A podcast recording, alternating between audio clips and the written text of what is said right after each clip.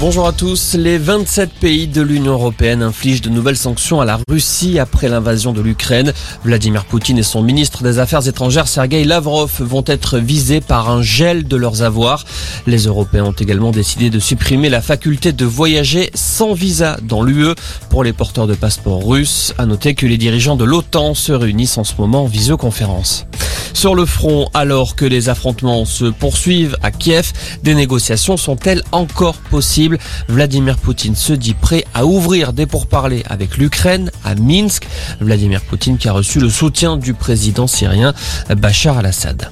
L'entretien de Nicolas Sarkozy avec Emmanuel Macron sur l'invasion russe. L'ancien président appelle à la désescalade. Selon lui, la seule voie possible est celle de la diplomatie.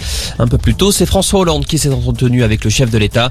D'après ses mots, les ambitions de Vladimir Poutine sont désormais très claires. Le président russe entend démanteler l'Ukraine.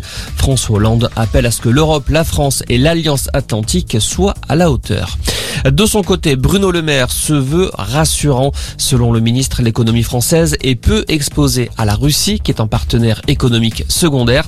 Il a également assuré que les ménages français n'ont pas d'inquiétude à avoir face à la hausse des prix de l'énergie, alors que la France importe 17% de son gaz à la Russie. Également dans l'actualité, Marine Le Pen et Éric Zemmour devraient bien participer à l'élection présidentielle. Selon François Bayrou, la banque des parrainages qu'il a mise en place a recueilli assez de signatures pour ces deux candidats. Au total, 365 maires ont donné leur parrainage à cette banque chargée d'aider les candidats en difficulté. Et puis c'est la grand-messe du cinéma français Les Césars ce soir. Une cérémonie dominée par le film Illusion perdue avec 15 nominations. Le César d'honneur sera remis à l'actrice australienne Kate Blanchett. C'est Antoine Decaune qui sera le maître de cérémonie de cette 47e édition.